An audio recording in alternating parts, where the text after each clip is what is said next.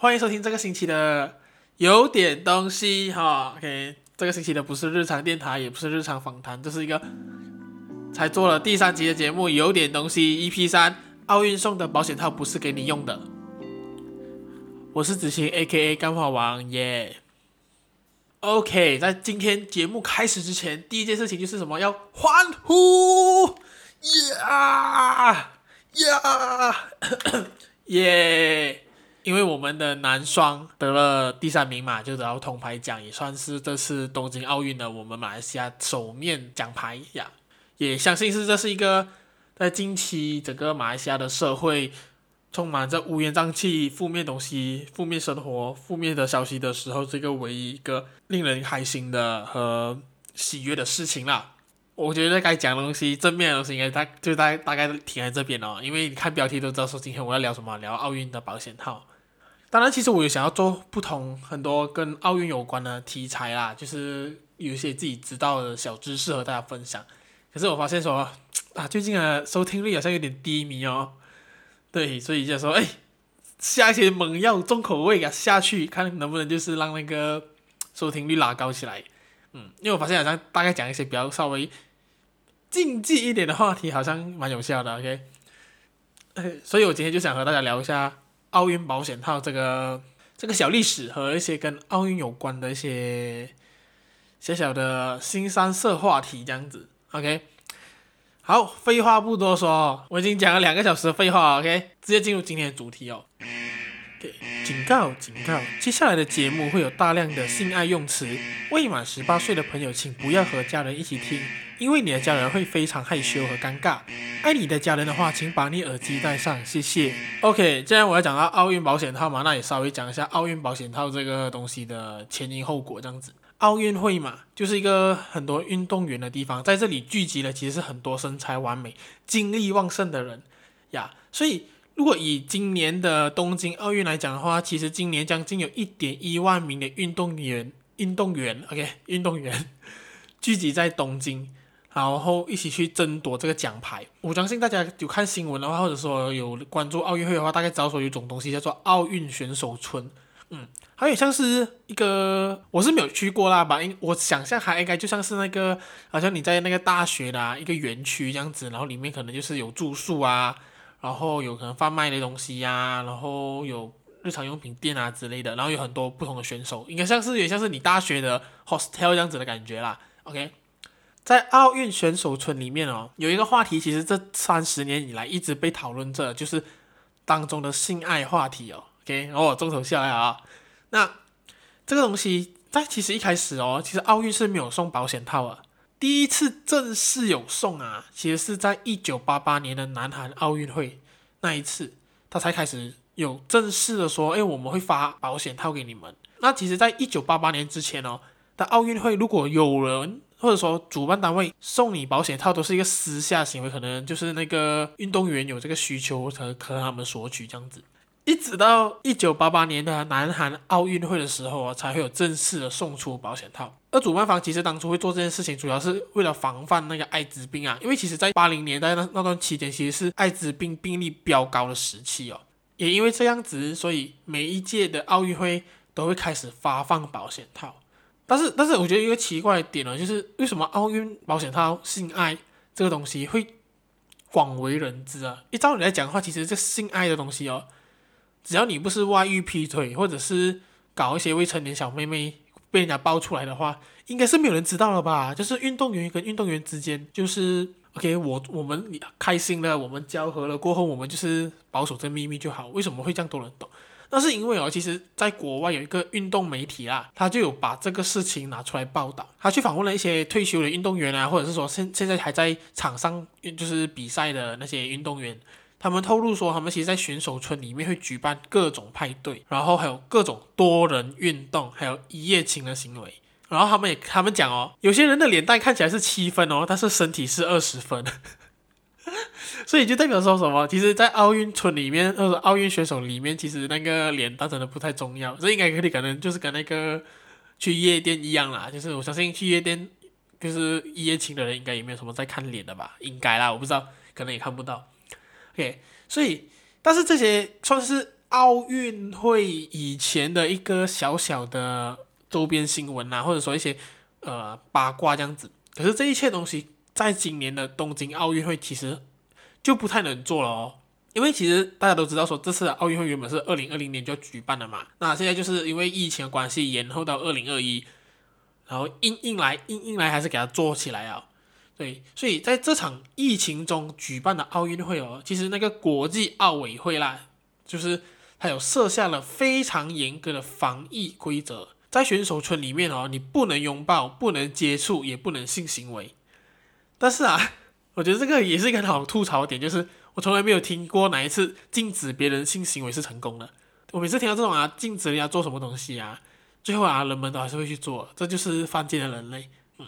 就好像你跟我说那个路边的野花不要采，那跟你讲，那路边的野花一定是全部给人家采完。哎，这个有点烂，删掉。虽然说奥委会已经设定了严格的防疫措施哦，可是其实东京奥运主办方哦，他们在这次的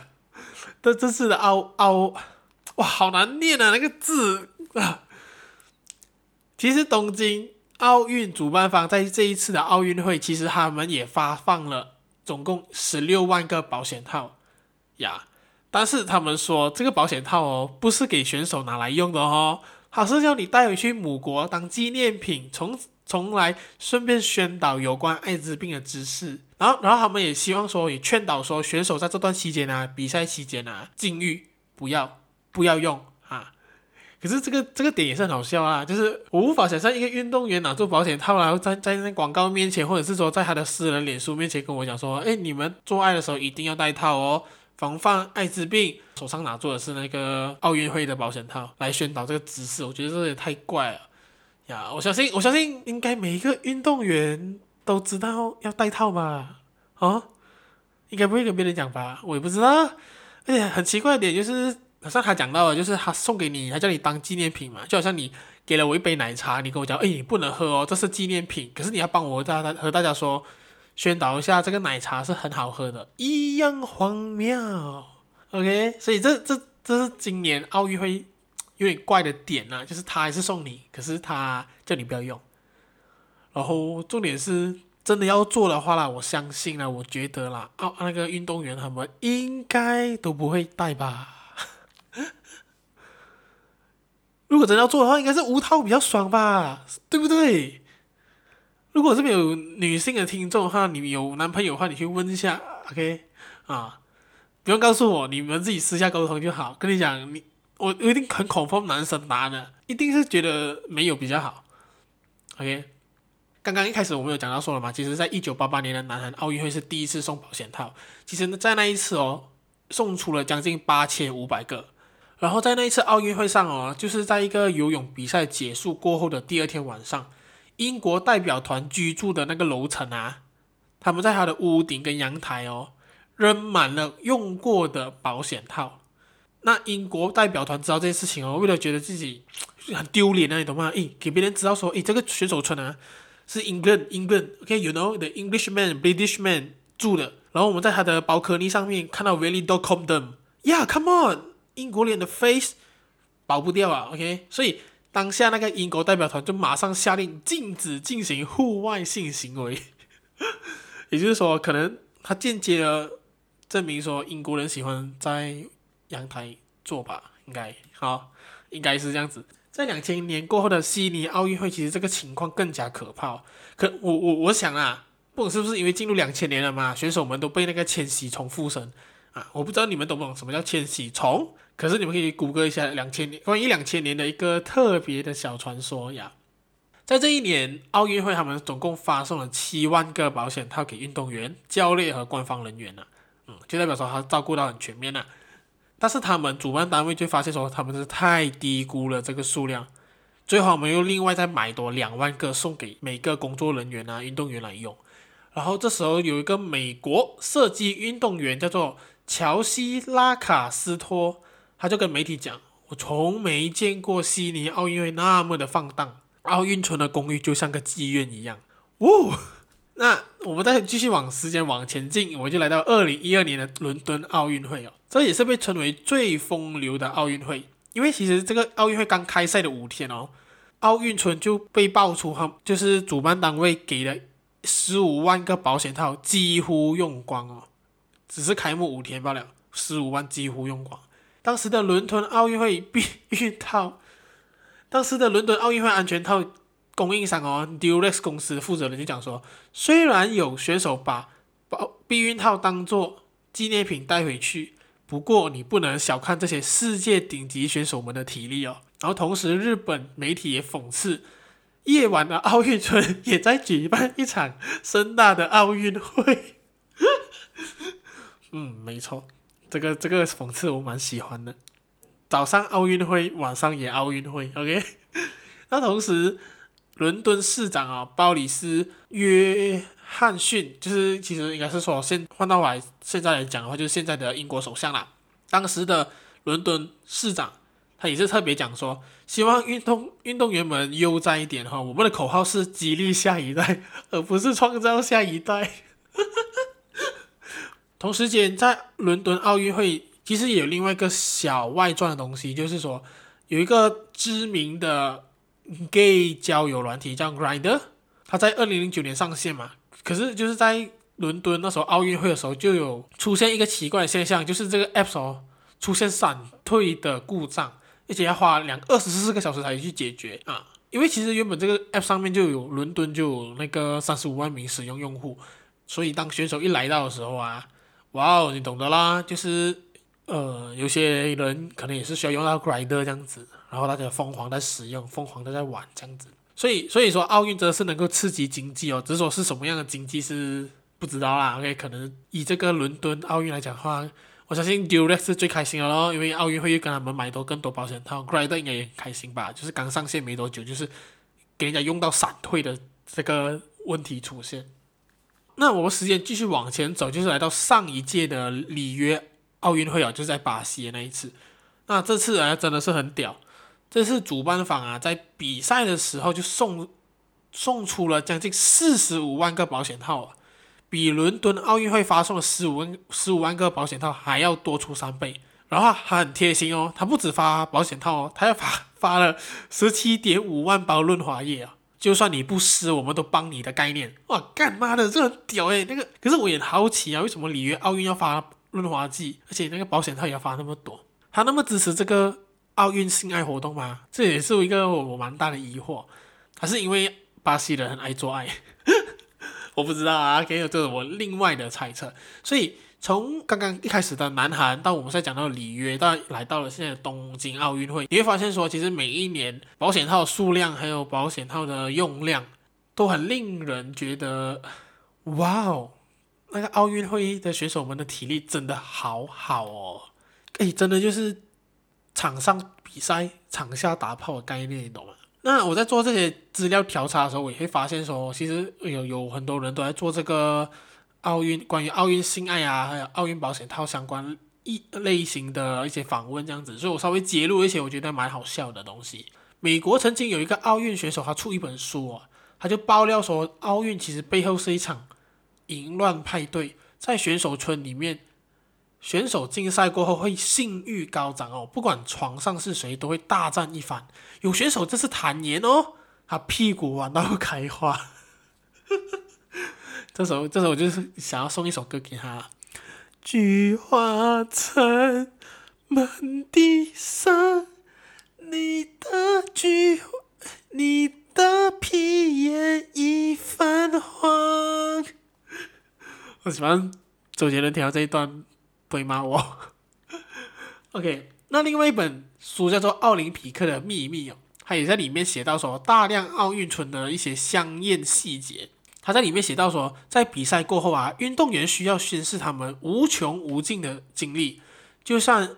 就像纯种野马，一段日子没有跑，脱缰了过后就会放荡了起来。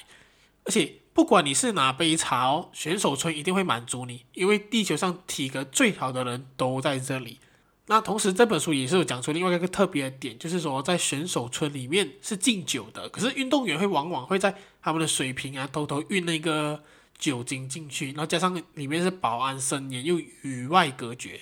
嗯，所以正好可以让这些选手在里面尽情的纵情声色啊，所以就是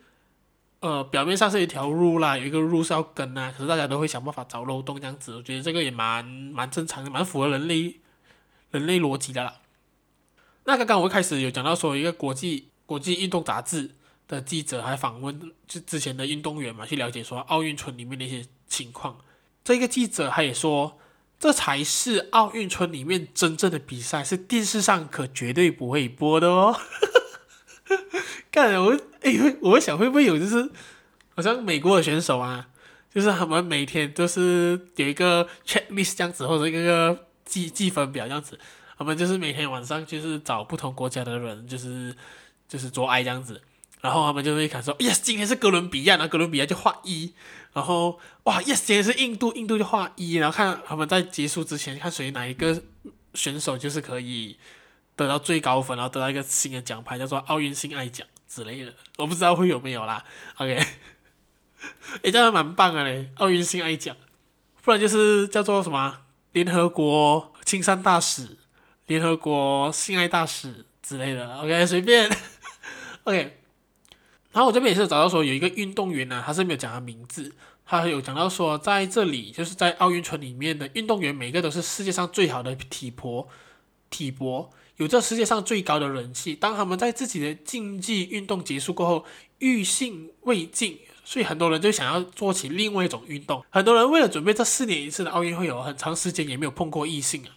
所以奥运选手一般每天早上六点就是要起床训练，然后到下午五点。你觉得我们还有时间去约会吗？所以我们进了奥运村过后，我们的压力就会巨降哦。身边还出现了这么多和你一样九千诶九。汗欠甘霖的人哦，肯定是 hold 不住了哦。你这运动员，我觉得他的形容蛮不错的，确实是啊。就是如果你平时都在忙着运动，好像我之前有听听那个李子嘉讲说，他小时候就是读书、练球、补习、做功课，就是也没有跟朋友出去玩啊，这样子的一个生活，就是真的蛮可怜啊。你没有社交啊，当然想说你有啦，就是可能跟同样是运动员的朋友这样子。可是你就是在一些时候，你就没有感受到一些成人的坏坏的味道这样子，因为你会看到说奥运的选手啊，当然你不要讲一些老将啊，老将可能超过三十岁，那基本上其实奥运选手有从十三岁到三十岁以下这段期间是一个二十年的期间，一个二十年的年龄，那是一个什么？那是一个体力最旺盛的时候，要考就是狂考，然后要做疯狂做的时候。的一个年龄，可是他们为了运动，为了这个奖牌，为了这比赛禁欲，然后不能够做一些坏坏的事情，感觉是蛮合理的啦。他们去到那边，而且你想想看，那边的身材全部是火辣，然后完美的那种，没有不会遇到雷的那一种，懂吗？当然雷的话可能是技术这个问题，这个我我不谈。至少说外表上，我觉得每个人的肌肉多过于脂肪的呀，而。一九九四年冬奥会高山滑雪运动员哦，加里辛伯格他就讲说，在奥运会里面，你不光只是能获得金牌哦，你还能够得到一个性感火辣的帅哥共度春宵。诶，这我不知道这个运动员是男的女的，这感觉好像有点嗯怪怪样子呀。所以我觉得这一整段就是关于奥运性爱啊，还有奥运保险套的那个内容，大概是这样子。就是我找了一些资料，所以可以理解说为什么奥运会要发那么多。的保险套，那这一次的东京奥运会因为有严格规定嘛，也怕其实奥运的举办会造成疫情的爆发这样子，所以为了避免 选手们真的跑去做爱哦，这次奥运会哦，主办方为大家准备了一个超贴心的东西，让大家去睡那个叫瓦楞床啊，就是它的床床架啊是用那个纸皮做成的，有没有很屌？跟你讲，我我真的是觉得真的很细心啊，做好这个东西，就是让那个床只能睡一个人吧。当两个人在上面的时候啊，完蛋！你做激烈运动的时候啊，撞啊撞啊，摇啊摇啊，Holy shit，床整个塌下来。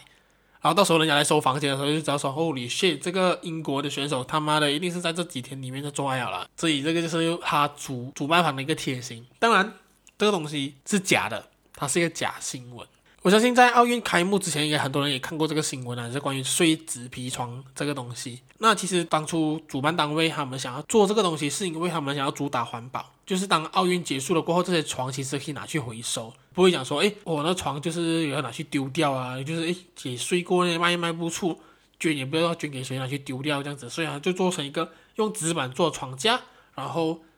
让那个选手们去睡，然后结束过后可以拿去丢。但是这个看起来很正面的东西哦，其实被很多人吐槽，因为很多人觉得说，干你花那么多钱办奥运会，你给选手睡纸皮，嗯，会觉得说好像当他们很很吝啬啦。这个床，这个纸皮床最大的一个特点就是它是一个长二百一十公分，宽九十公分，高四十公分。它听说能耐重两百公斤哦，所以讲真的，其实我觉得大部分的运动员在上面做爱应该是没有什么问题的，应该啊，只要你不要摇得太激烈，应该啦，应该。可是这个床真的就是大家真的普遍评价没有很好，就好像中国举重选手李雯雯哦，他去到奥运村的时候啊，他是直接睡在地上诶。他直接把他的床啊，因为床架是纸皮嘛，上面还有一层床啊，他把那个床搬在地上，睡在地上，然后就在微博上就是疯狂的网友骂那个东京奥运这样子，觉得好像侮辱人啊。虽然说那个纸皮床得到很多人嘲讽啊，舆论上的评价也没有很好，可是有一个很好心的体操选手，来自爱尔兰的 Ray Melenahan，应该是这样子念。他特地拍了一个短的影片啊，去说明说这个床是不会坏掉的。他亲自示范你这样子跳多激烈都不会让这张纸皮床倒塌，而且这个东西还被那个奥运会官方转发，还感谢他帮大家撇除这个假新闻。我觉得很荒谬，你懂吗？就是你搞了一个奥运会，然后你准备的床，然后全部都觉得不行不行，然后现在你只需要别人来帮你证实这是真的可以这样子。然后这也是过后，就很多选手去到那个奥运村了嘛，就是比赛开打了，然后很多选手也是拍了这个 reaction，就是当他们接触这个床，在上面做各种事情去验证说这个床会不会倒。有兴趣的朋友，你们可以在 YouTube 上面找 Olympics Test Cardboard Bed at Tokyo Games，呀，你就可以看到那些国外的选手超可爱啊，他们就在那上面跳来跳去啊，抖来抖去啊，然后演东西啊，演话剧啊什么之类的，这样子去试那个床究竟会不会倒。哇哇，好长啊！这个好久没有做，有点有点东西，这个东西听起来有点吓酷啊。那这一期其实其实就差不多这样子了。那我觉得做完这一期有最大一个问题，我最想问的就是，李子嘉，你有没有拿到奥运保险套当你的纪念品？有的话，如果你没有用到的话，可不可以寄给我？虽然说我是不会用到啦，OK，暂时也没有用不到这样子。可是我真的好想看和平时买的保险套有什么不同哦。而且他已经讲说让选手当当那个纪念品带回家了嘛。那李子嘉你用不到的话，能不能就是送我之类的？还是你们这边有谁认识李子嘉的，可以帮我联络一下吗？我只是想跟他要他那个用不到的保险套，但是如果说还要用的话，我就不用紧了啊。OK，好，讲认真啊，我只是觉得说运动员体力旺盛啊，肾上腺素爆发啊，比赛啊要输呀，难免的啦，就是就是需要做一些快乐的事情这样子。那我觉得这一部分，我觉得我是蛮认同的，是因为 我曾经有段时间也蛮认真运动的，虽然讲说我是没有练出什么线条啦，可是就是。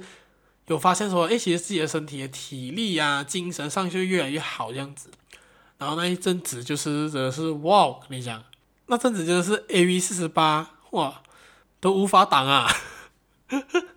懂吧？那个体力、那个精神呢，就是想说，哇靠，好像今天就是要来一下这样子的感觉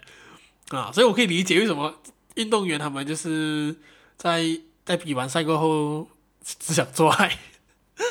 OK，虽然说这次。奥运会是严禁那个性行为啦，可是我真的觉得，当两个干柴啊摩擦起来的时候啊，哇，一定会出现烈火的。我真的不信，他真的是可以严谨到这个地步咯，因为就是他们关在房门里面做起来的话，其实也没有人懂。那我只能希望说，就是过后不要有传出选手确诊，就是去比完东京奥运回来，回来到他们的国家这样子，然后传出他们确诊，然后，然后。原因是因为他们跟别的国家的选手打炮，